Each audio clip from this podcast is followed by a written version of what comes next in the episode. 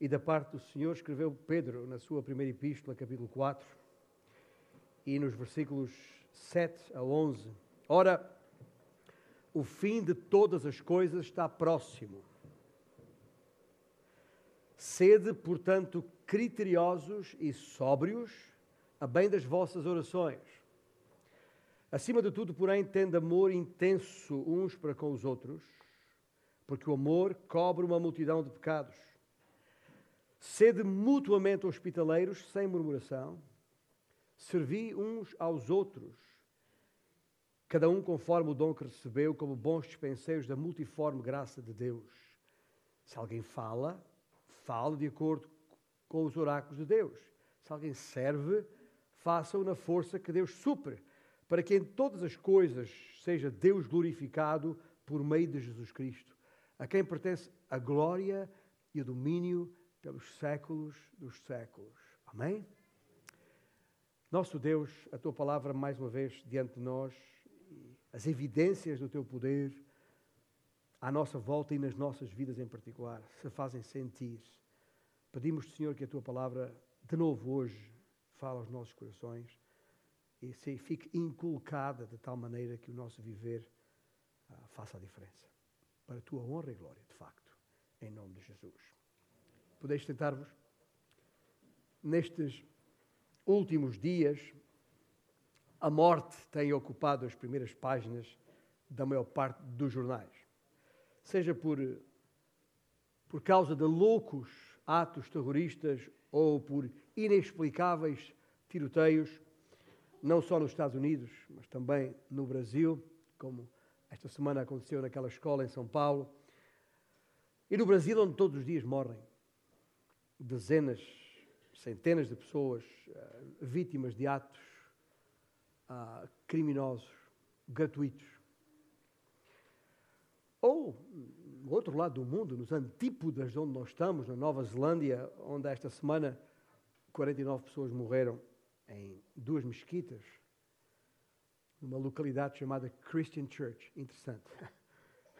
A localidade onde morreram as pessoas dentro de mesquitas chama-se Christian Church, que, que, em português significa Igreja Cristã.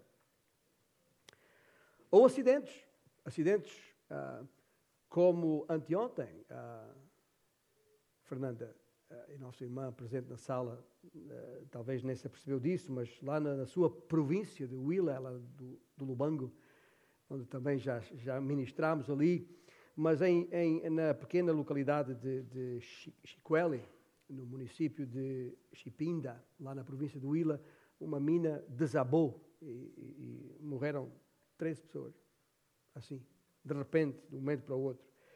E sem falar nas catástrofes naturais em Moçambique, que hoje mesmo tivemos notícias, ah, onde tantos já morreram, tantos estão feridos, milhares desalojados, e tudo isto desde a noite de quinta-feira na província.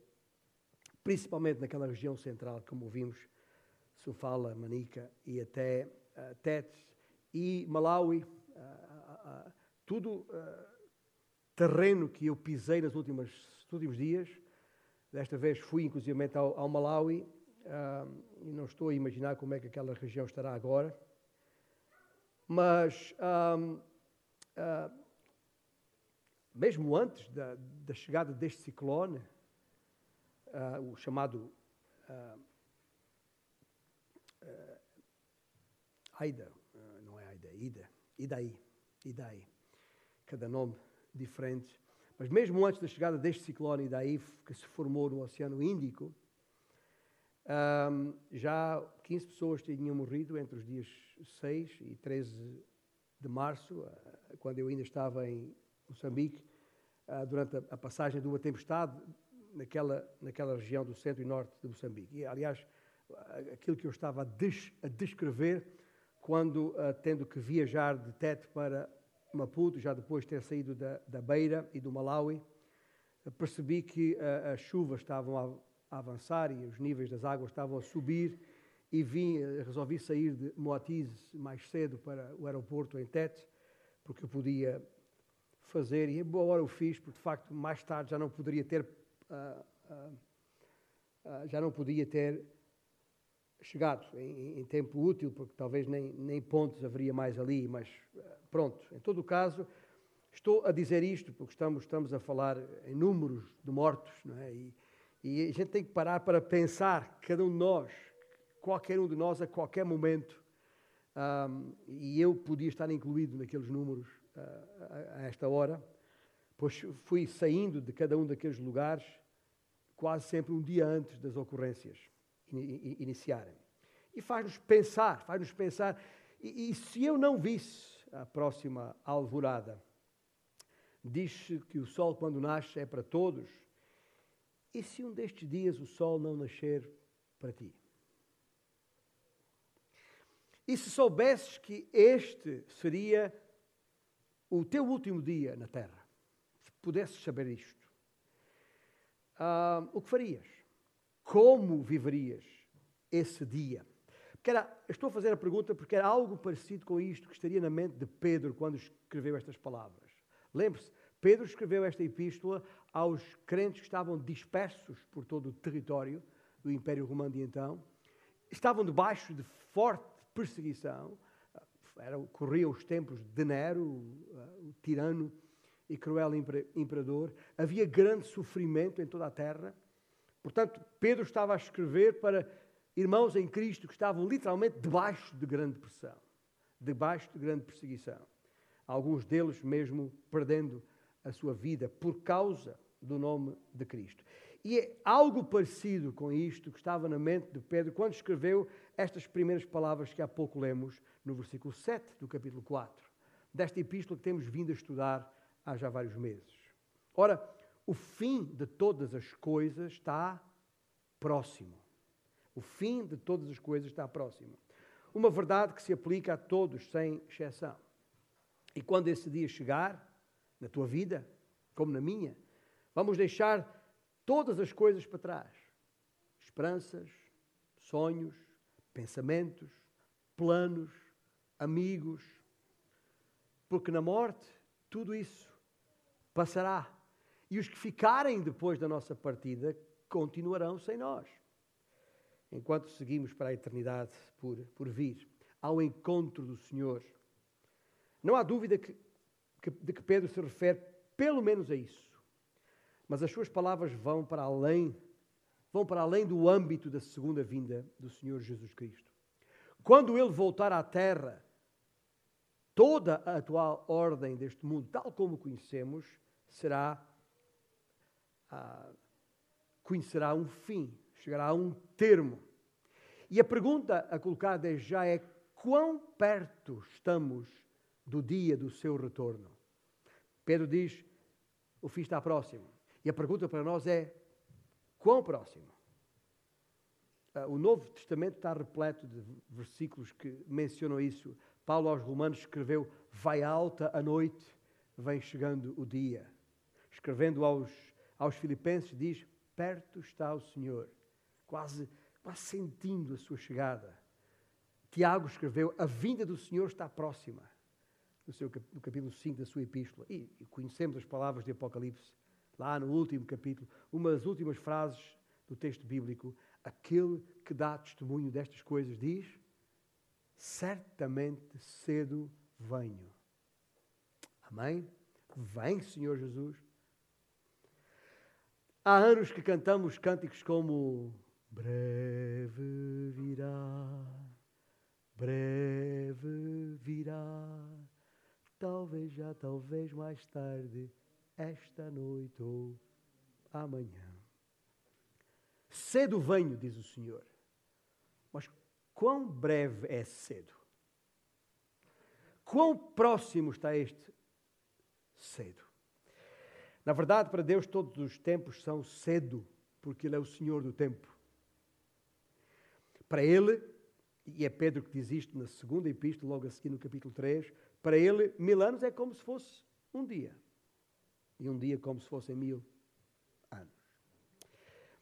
Ao dizer o fim de todas as coisas está próximo, Pedro usa uma expressão que na língua original em que escreveu, se a fôssemos traduzir à letra, significaria é como se o dia está ali à mão, está ali à mão, ou em aproximação.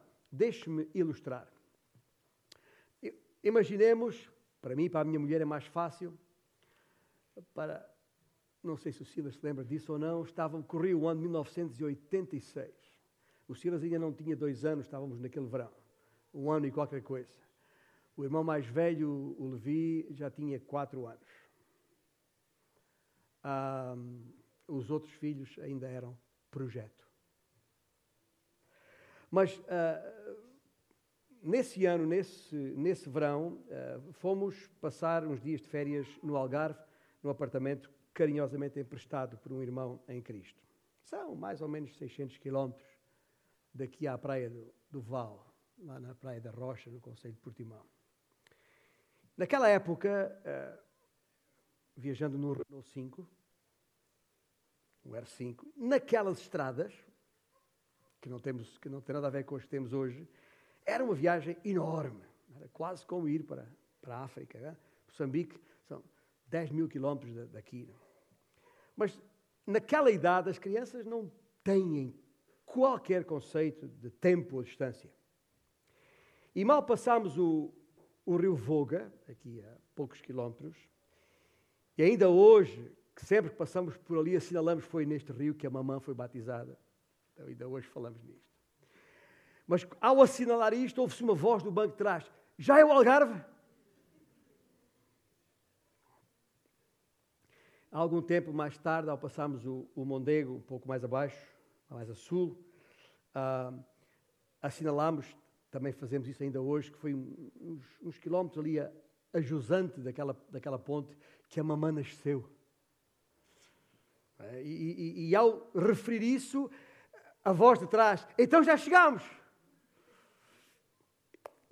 e algumas horas depois, e depois de dormirem um pouco, finalmente chegado a, a Lisboa e ao passar aquela a ponte, que, a única que havia naquela altura, e diante daquele grande estuário que o Tejo apresenta ali, a, a, a mesma voz, olhando para tanta água e sabendo que íamos para junto do, do mar, exclamou de novo: então já chegamos. Desiludido com o nosso não, o filhote relaxa mais um pouco. E, e, e, quando, ao entrar no Alentejo, inevitavelmente, sublinho, com um brilhozinho nos olhos, esta é a terra onde eu nasci. Uh, é a terra do papá. Logo se ouve atrás, então é aqui. Ainda não, filho, mas está quase. O Algarve é já a seguir ao Alentejo. Só que o Alentejo, como sabem, parece que não tem fim, especialmente no, no verão. Mas tem. Eh, e, e, inevitavelmente, eventualmente chegaremos ao Algarve. Ainda não estamos lá, mas estamos a caminho. Já falta pouco. Já faltou mais. E a cada quilómetro que avançamos, estamos ficando mais perto do nosso destino. E de repente, quando menos se espera, realmente chegamos. E é claro que quando finalmente chegamos, as crianças estão exaustas e vencidas pelo sono. Nem se percebem que finalmente chegamos. Há que carregá-las ao colo para, para dentro. Nós podemos dizer a mesma coisa a respeito da volta do Senhor. Dado que Deus não conta o tempo como nós. A volta de Cristo já esteve para breve há dois mil anos atrás. Há mil anos atrás. Há quinhentos há 100, há 10, há 5. Pensai bem quão perto devemos estar hoje. No Alentejo, já estávamos mais perto do Algarve do que ao passar o Tejo, o Mondego ou o Voga. À medida que avançamos, a vinda do Senhor vai ficando cada vez mais próxima. Está sempre mais próxima e ao mesmo tempo ficando mais próxima. Nas nossas tradicionais declarações de fé, costumamos usar dois termos para descrever um, o retorno de Cristo.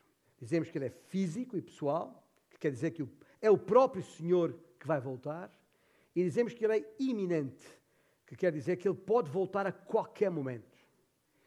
E se verdadeiramente queremos isso, então a pergunta seguinte é outra: como então devemos viver esse ou até esse momento que está tão próximo. A nossa palavra-chave aqui em 1 Pedro 4 está no versículo 7 e é a palavra portanto. Portanto, trata-se eh, de uma conclusão, de uma inferência, de uma dedução, se quiser, uma aplicação. O que Pedro sugere aqui nesta passagem é que se realmente cremos em que Jesus Cristo está a chegar e estamos convencidos que estamos a viver nesse momento auge da história, então isso terá, isso terá que inevitavelmente fazer uma enorme diferença na maneira como vivemos as nossas vidas. E este é o desafio de Pedro. E Pedro aponta aqui nestes versículos quatro uh, exortações, se quiserem, quatro coisas que ele destaca como especialmente importantes para aqueles que vivem nos últimos dias como nós. Primeiro, no versículo 7, Pedro exorta para que controlemos as nossas emoções, para que possamos orar. Controla as tuas emoções, para que possas orar. A palavra grega aqui, aqui traduzida por criteriosos e sóbrios é a mesma palavra usada para se referir ao, ao, ao estado em que ficou aquele homem. Lembra a história do, do, do de Gadareno em, em, em, Marcos, capítulo 5? Uh, uh, quando o Senhor uh, o, o, libertou daqueles, daquela legião de demónios que foram uh, habitar nos porcos ali perto. diz a Escritura, pode depois verificar isto em Marcos 5, especialmente no versículo 15, quando diz que este homem, depois ficou, literalmente, a expressão está lá, em seu perfeito juízo. É isto que esta palavra uh, uh, criterioso e sóbrio quer dizer. O termo descreve um estado de, de controle emocional em que, mesmo debaixo de grande pressão, não se perde a cabeça, nem se vacila, nem se entrega à raiva ou ao medo, não se perde a compostura. É como um daqueles jogos de futebol. É, não, não é, é segredo para ninguém que eu gosto de futebol e, e acompanho as coisas. É, é como daqueles, um daqueles jogos de futebol em que a, a equipa pequena que veio jogar ao terreno de uma equipa grande está empatada quase no final do jogo. Ainda está empatada. Aquela, aquela esperança de conseguir arrancar dali com pelo menos um ponto. E, e, e, e, porque seria um bom resultado, com certeza. Mas, mas o que esta equipa faz para, para evitar sofrer aquele golo que significaria a sua, a sua derrota. Está frenética, está nervosa, despacha a bola de qualquer maneira, tira a bola dali, a gente até está a ver o jogo e chuta isso para longe. Uh, uh, e há ali um. e simula faltas e traz as reposições da, da bola em jogo, etc, etc, e faz tudo isso. Está nervosa. Mas a equipa visitada se é de facto uma equipa grande, como o seu estatuto indica, então não poderá ter este tipo de comportamento no campo. Tem que manter a calma. Tem que continuar a jogar o jogo, controlando o jogo com critério, seguindo as instruções do seu treinador. Mais cedo ou mais tarde, o gol da vitória vai chegar, mesmo que seja nos descontos, no chamado tempo extra. Ganharam assim, porque mantiveram a compostura, mesmo debaixo de pressão. E há que controlar as emoções para ganhar. Há que. Quem observa os jogos de futebol vê o treinador naquela altura, dá sinal para dentro do, do campo, quer dizer, usa a cabeça. Já viu isto? Os treinadores fazerem isso, porem assim o, o gesto. É exatamente para isso, porque naquele momento de grande pressão é preciso manter a calma. Ora, Pedro nos exorta a controlar as nossas emoções. Sabe para quê? Foi ele que escreveu. Para orar em condições. Nos nossos dias, devido à, à velocidade vertiginosa das comunicações, vivemos num tempo de vida em alta pressão. Costumava-se, o tempo costumava, costumava, costumava ser contado em, em, em séculos, em, em décadas, em anos, talvez semanas. Hoje tudo acontece em dias, horas, minutos, segundos. Até se fala em nanosegundos. Já ouviu falar nisso? Tem nada a ver com bebê, nem com nanis. É, nanosegundos é, é um bilionésimo de segundo. Para ter uma ideia, aqui isto tem, tem 40, 30 centímetros. É o tempo que a luz leva a percorrer este, este espaço. É o nanosegundo. Há, há, há muita gente que nós conhecemos bem, talvez na nossa própria casa, ou talvez até dentro da própria roupa que vestimos, que não consegue aguentar a pressão. Não consegue aguentar a pressão desse ritmo de vida. É demais. Por isso há pessoas que pegam em armas e disparam de qualquer maneira. Há pessoas que se suicidam depois, logo, logo a seguir. E nestes dias, para sobreviver, ouça bem, porque é isso que Pedro está a dizer, para sobreviver precisamos de ter critério e sobriedade. É preciso manter a, a perspectiva certa das coisas. Porquê, Pedro? Perguntamos nós. E ele responde: para que possas orar a bem das vossas orações. Quando se está sempre no fio da navalha, em apertos, debaixo de pressão, é fácil ficar distraído, perturbado e, e totalmente controlado pelas circunstâncias. E o que acontece? Não conseguimos orar. A mente está sempre ofegante e preocupada. Não dá para orar porque não dá para parar. E tenho a certeza de que compreendeis o que eu estou a dizer. Eu tenho. Estou aqui a falar e estou a ver-me ao espelho. É mais fácil reclamar de tudo e de todos, ou mergulhar nas redes sociais, ou ao pôr os headphones para não ouvir ninguém, ou, ou focalizar-se no display do, do smartphone. Mas isso é ruído, e é ruído que distrai e não permite ouvir a voz de Deus. Que desligar isso tudo e ligar-se a Deus. Eu sei que não é fácil, eu falo por experiência própria, mas é indispensável. O Senhor quer, o Senhor quer envolver-te com os seus braços seguros e tranquilizadores.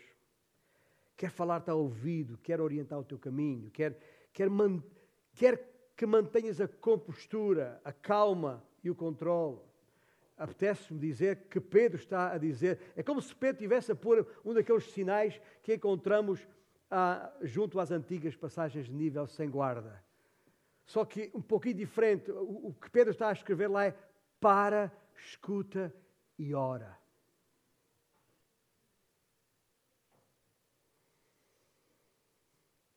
Esta é a primeira grande exortação de Pedro aqui. Controla as tuas emoções para que possas orar. A segunda é esta, no versículo 8: intensifica o teu amor para que possas perdoar. A palavra intenso, que está aqui no versículo 8, acima de tudo, porém, tendo amor intenso uns para com os outros, é uma palavra que se usava a propósito da, da, de, de estender ou estirar ou esticar os músculos. É chama hoje, eh, Kaylee, alongamentos, não é? Alongamentos os jogadores fazem aquele, aquele esforço. É, é, ou então refere-se a um. Usava-se também para explicar um cavalo a galope, em que todos os seus músculos estão em esforço máximo, em, em ação. É a imagem daquele atleta a cortar a meta e a esticar o peito para, para ser ele o, o primeiro no photo finish. É, é, é essa ideia, uh, ou, ou, ou, aquele futebolista, tem sempre falei futebol, que, que se estica todo para, para conseguir sacar a bola na, sobre a linha de golo para que não entre e a sua equipa não sofra golo. O guarda-redes faz aquele golpe de rins que fica depois a sofrer por causa disso. A palavra significa dar o máximo, mesmo quando nos parecem faltar as forças. É amar nos limites. É aquele amor que nunca mais acaba, como as pilhas de Duracell. Esse amor. Ah, não há outra maneira, pois o, verdadeiro amor é muito exigente. Nada fácil, nada fácil, custa. E quando falamos das, de duas pessoas que se conhecem e quando se conhecem e logo que se conhecem bem um ao outro, estou a falar por experiência própria, já conseguimos de alguma maneira antecipar a jogada. E estamos lá no momento certo, esticando esticando todo. E dói quando estica, dói. Especialmente quando está em baixa de forma, como é o meu caso. Às vezes até batendo com a cabeça no ferro da baliza. Mas vale a pena. E vale a pena, sabe porquê? Porque a baliza continuará inviolada, impenetrável, invicta. Ninguém vai. Essa é a mensagem. Pedro está a dizer: escuta, ninguém pode quebrar a, a invencibilidade do nosso amor. Tá Nem que seja um cristiano chamado Ronaldo. Tem hipótese. Estou aqui a jogar com as palavras cristão, cristiano. Amar é, é expor-se à possibilidade de sair gravemente lesionado do jogo. E é a razão porque Pedro diz: acima de tudo, porém, tendo amor intenso uns para com os outros. E este mandamento tem toda a razão de ser. Nós temos de nos amar uns aos outros em esforço intenso. E ele explica porquê. Porquê? Está lá escrito: porque o amor cobre uma multidão de pecados. Essa é a razão. Sempre que alguém me dá uma, uma canelada, leia-se qualquer ofensa, tem duas opções. Posso tratá-la, perdoá-la e seguir jogando. Ou posso marcar a pessoa que me deu a canelada, que me ofendeu, ir atrás dela até fazer cair no relvado escorregadio e lamacente da vida. E depois até na, no flash interview, na conferência, de, na, na, na, comunicação social, ainda malho na pessoa que me, que me pôs no chão ou que me magoou, uh, uh, e a maior parte das vezes lavando roupa suja, nessas circunstâncias. Mas escuta, lava-se roupa suja na igreja. Lava-se roupa suja no local de trabalho ou entre amigos e familiares. Mas isso não é amor, porque o amor, o amor recusa-se a lavar roupa suja em público. O amor trata tudo discretamente, em privado, é assunto de balneário. Longe dos holofotes. Exatamente. O oposto do ódio, da ausência de amor, que expõe todas as fraquezas até à humilhação da pessoa. Só em última instância é que o amor trata o problema em público. Gente. Primeiro ama-se, depois perdoa-se e depois não se fala mais nisso. O amor tem memória curta e cerra os lábios. E temos que estar todos preparados para isso acontecer vez após vez, porque o jogo ainda não terminou. Ainda estamos no relevado. E é por isso que o texto que Pedro fala numa multidão de pecados, porque eles vão sempre surgir, cada vez mais. O amor intenso sabe que os outros vão falhar, muito. E não se surpreende quando é tratado injustamente. Faz parte da vida. Mas não deixa de amar por isso. Na sexta-feira, e, e permita-me, o pai, esta inconfidência, na sexta-feira, quando estou diante do Sérgio e da, e da, e da Thaís para formalizar o, o casamento, ninguém está a ver isso, eles estão virados para mim. Eu, eu vejo aquele, aquele, aquele ar radiante deles, um brilho, uma, uma alegria imensa.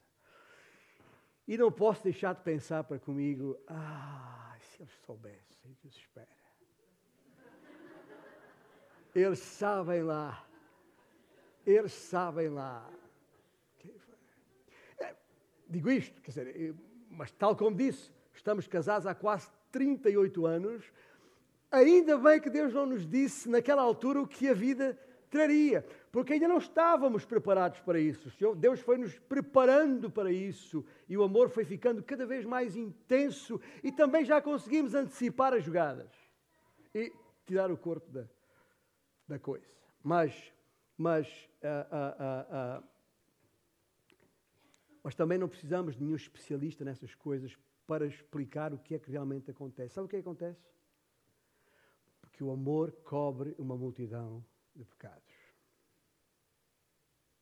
E por mais difícil que seja ou venha a ser, O amor cobre tudo, tudo isso. E com a igreja passa-se exatamente o mesmo. Uma igreja cujos membros ignorem que o amor cobre uma multidão de pecados não dura muito. Tem hipótese. E o mesmo é verdade do seu lugar de trabalho. Mesma coisa. O mesmo se aplica a qualquer área da vida, porque o amor está em todo lado, porque o pecado está em todo lado. E é preciso que o amor se estire, se estique para cobrir o pecado. E sem o amor alongado, distendido, estirado, dificilmente conseguiremos conviver. Mas há gente, há gente que nem sequer sabe que pecou. Sabia disso? Ah, quanto mais admiti-lo. E como é que se cobre os pecados daquele ou daqueles que não admitem que pecaram? Será que podemos até falar sobre cobertura de pecados onde não há confissão nem arrependimento? Será que devemos primeiro esperar que isso aconteça para depois perdoar? Não, escuta, se pensa assim, pode, pode esperar sentado. Pode esperar sentado. Acontece que há pessoas que nos magoam e nem sabem. E há outras fazem que não sabem. E se tentares convencê-los disso, a pessoa vai ficar logo à defesa. E, e, e, mas, de acordo com Pedro, no versículo 8, a ordem é para perdoar, seja como for. E como é que eu sei que esses pecados, esses tais pecados foram cobertos? É, faz, sei através de uma simples checklist. Primeiro, não digo nada a ninguém do que a pessoa me fez. Muito bem. Segundo, não tento intimidar a pessoa que me ofendeu. Okay. Terceiro, não, não deixo, não permito que a pessoa se sinta culpada. Ok. Permito à pessoa que salve a sua face. Ok? Aceito a questão do perdão total como se fosse uma sentença de, de prisão perpétua. Eu já sei que o resto da minha vida vou ter que continuar a fazer isto. Porque é assim a vida. E oro, oro para que essa pessoa seja abençoada, como falámos há algumas semanas atrás. E, e largo o osso. largo o osso, quer dizer, deixo, deixo, passa à frente. Portanto, Pedro exorta para que controlemos as nossas emoções para que possamos orar, que intensifiquemos o nosso amor para que possamos perdoar. E diz mais uma coisa: para de reclamar. Para de reclamar e começa a partilhar o que Deus te tem dado. É, é isso que quer dizer, sede mutuamente hospitaleiros, sem murmuração. A palavra hospitalidade, a palavra hospitalidade significa uh, uh, ser bondoso para com os forasteiros, para com os que vêm de fora que era, aliás, a situação da igreja naquela época. Algo importantíssimo que a igreja primitiva sabia, dado que não tinham edifícios próprios. Reuniam-se em lares de alguns dos seus membros. E naqueles dias, sempre que o evangelista ou um mestre das Escrituras viajava para uma cidade, era hospedado por uma das famílias locais. Era assim. Não havia hotéis ou pensões, como temos hoje, nem alojamentos locais. E as estalagens que havia eram imundas e perigosas. A igreja de então dependia da hospitalidade das suas famílias. Naqueles dias, receber outros crentes nas suas casas era uma questão de honra. Ficas na minha casa. Não, não, não, ficas na minha. Isso até dava para discutir por causa disso. Era uma questão de honra. Mas havia um requisito: sem murmuração. No grego, a palavra significa uh, resmungar entre dentes. Há, há, uma outra palavra na nossa língua para isto que é rosnar. Hum, hum. É isso que a palavra significa. Ah, mas mas porquê, porquê, que se, porquê, que se, porquê que haveríamos de rosnar diante da hospitalidade? Sabe porquê? Porque a maior parte das pessoas hoje não vê as suas casas da mesma maneira que os antigos cristãos viam. Ouça bem.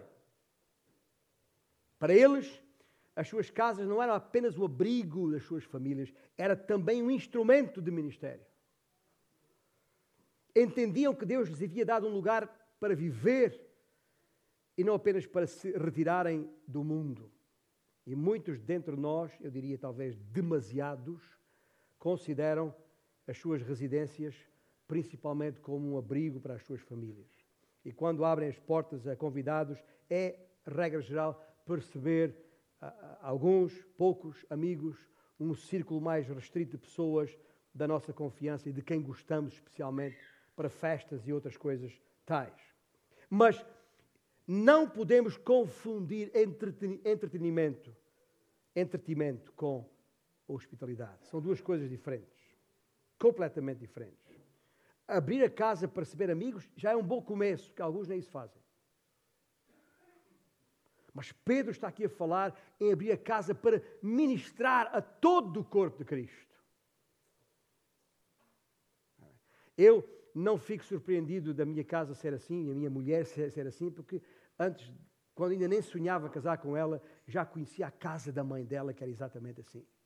E a minha mãe já me tinha dito: antes de escolheres a, tua mulher, conhece a mãe dela.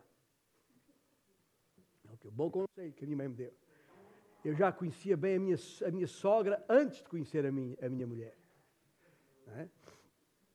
E isso, por isso a nossa casa está sempre cheia, há sempre lugar para mais alguém. Ainda estas noites passaram por lá gente, jovens que dormem no chão, em qualquer lado, e a casa está sempre aberta.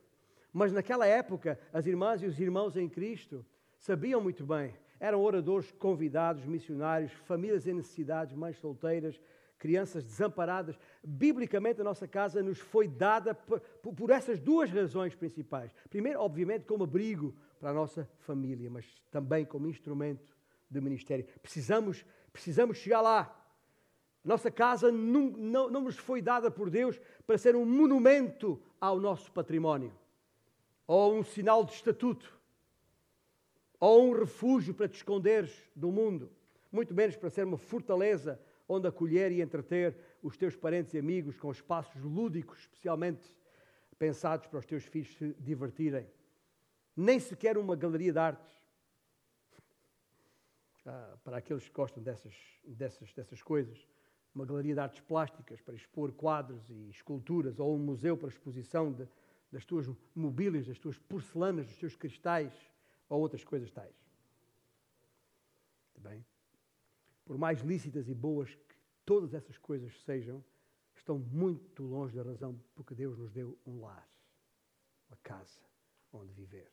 Deu-te para abrigar a tua família e para ministrar a outros. Provavelmente a melhor ferramenta de evangelização que alguma vez poderemos fazer uso. A hospitalidade é uma das maneiras de mostrar esse amor intenso dos outros e pelos outros crentes. E se não sabes por onde começar, acabando o culto, convida alguém para ir lá almoçar em casa hoje. Ah, se calhar para hoje é um bocadinho apertado. Falando disso, horas de almoço, é? ainda estamos aqui. Hoje foi um dia cheio, está sendo. Mas, mas se, se, se, se, ou então convida para a próxima semana, mas convida, faz isso, faz alguma coisa por isso. Que à medida que se aproxima o fim de todas as coisas, torna-se cada vez mais importante que os crentes abram as suas casas uns aos outros. E Pedro faz questão de nos deixar ainda mais uma questão para concluir, que tem a ver com a maneira como nos encaixamos na igreja local. Está nos versículos 10 e 11. Usa, usa os dons que Deus te deu para abençoar outros. Aqui, eh, três coisas de repente, se olhar para isto. Primeiro, é que cada crente tem um dom espiritual. Segundo, é que o teu dom não tem de ser o mesmo que o outro tem. E terceiro, que deves usar o teu dom para servir os outros. Os dons são aqui categorizados de duas maneiras. Há os dons de falar e os dons de servir. Falar inclui qualquer um que ensina a palavra de Deus, seja em público ou em particular, seja do púlpito ou numa sala de, de aula, seja numa conversa um a um. E Pedro sublinha: se é falar o teu dom, então assegura-te que falas de acordo com a palavra de Deus, os oráculos de Deus. A principal tentação de qualquer professor ou pregador é dar a sua própria opinião em vez da palavra de Deus. Tudo mais na igreja, tirando estes dons de falar, tudo o mais na igreja tem a ver com os dons de servir, seja cozinhar uma refeição para uma irmã doente ou para um evento na igreja, seja fazer a limpeza depois de uma atividade na igreja, seja levar alguém a casa, levantar e contar as ofertas, preparar a sala com mesas e, e cadeiras para, para a ceia. Já agora, esta semana, o pastor Timóteo precisa de ajuda para limpar o jardim uh, uh, para, para o, o, aniversário da igreja. Tá, qualquer um pode ter com ele. Isso é servir. É, é ter a ver com dons de serviço. Mudar a fralda do, do bebê no berçário. É também isso. É, é serviço. Ou visitar um doente no hospital, ou escrever uma nota de encorajamento a alguém que está em aflição, dar uma, oferta, orar, aconselhar, receber um visitante, oferecer-se para cuidar de crianças, eu sei lá. Como eu disse, para além do ensino e da pregação, tudo mais é dom de serviço. Ou seja, inclui qualquer uma das outras mil e uma coisas que mantêm uma igreja em ação. Mas seja qual for o teu dom, Pedro diz: faça-o da força que Deus supre. Muitos dons, porque a graça de Deus é multiforme. Como naqueles trabalhos de, como é que é, a esposa minha, de patchwork. Patchwork, eu aqui tenho ajuda. É onde, onde se junta um conjunto de, de retalhos, é?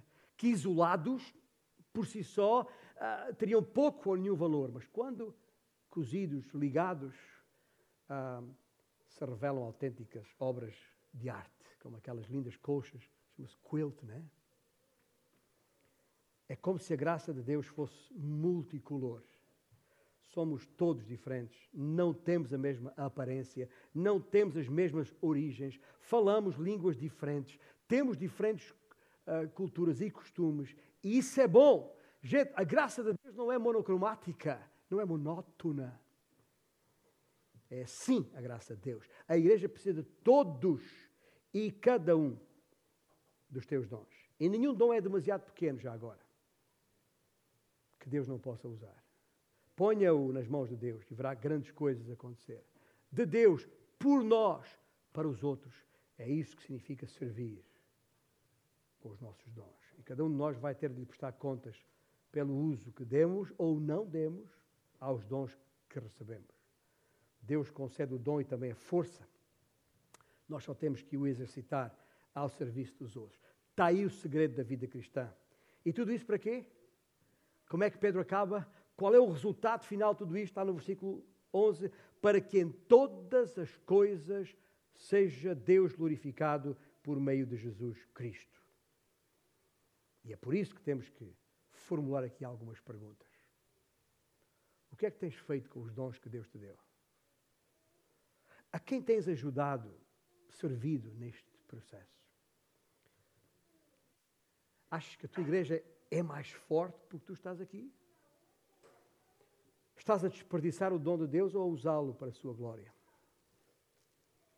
Deixe-me encerrar com uma, uma pequena história que, que eu li, não sei aonde, uh, durante a Segunda Guerra Mundial, numa pequena localidade em, em França, onde havia uma estátua de Jesus, uma imagem, escultura.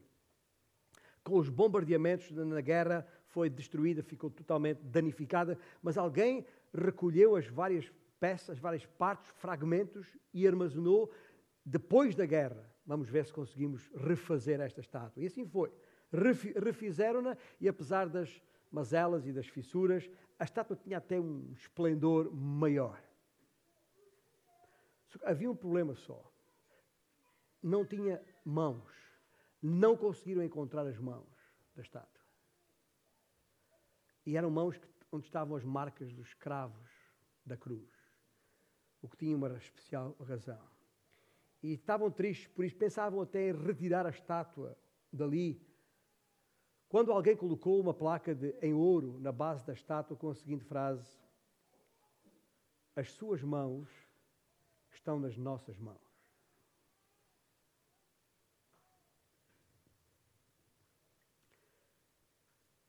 Ele só tem as nossas mãos, os nossos lábios, os nossos pés. Nós somos o corpo de Cristo.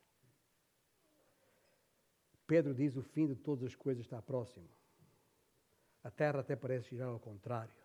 Sabemos que vivemos dias turbulentos, onde valores desapareceram, a humanidade está perturbada e amedrontada, a moral está sendo alijada, descartada, nações se levantam contra nações, reinos contra reinos, perdeu-se a confiança. E o que é que Pedro diz? Justamente nestes dias, dediquemos-nos à oração. Nestes tempos turbulentos, sejamos rápidos a perdoar. Nestes tempos turbulentos, ao vermos o fim se aproximando, aprendamos a receber gente em nossas casas. Nestes dias turbulentos, à medida que se aproxima a vida de Cristo, usemos os nossos dons ao serviço dos outros. E se este dia for a véspera do fim do mundo, o tema que dei a esta mensagem, que seja o dia em que podemos dizer: ansioso espero a tua volta.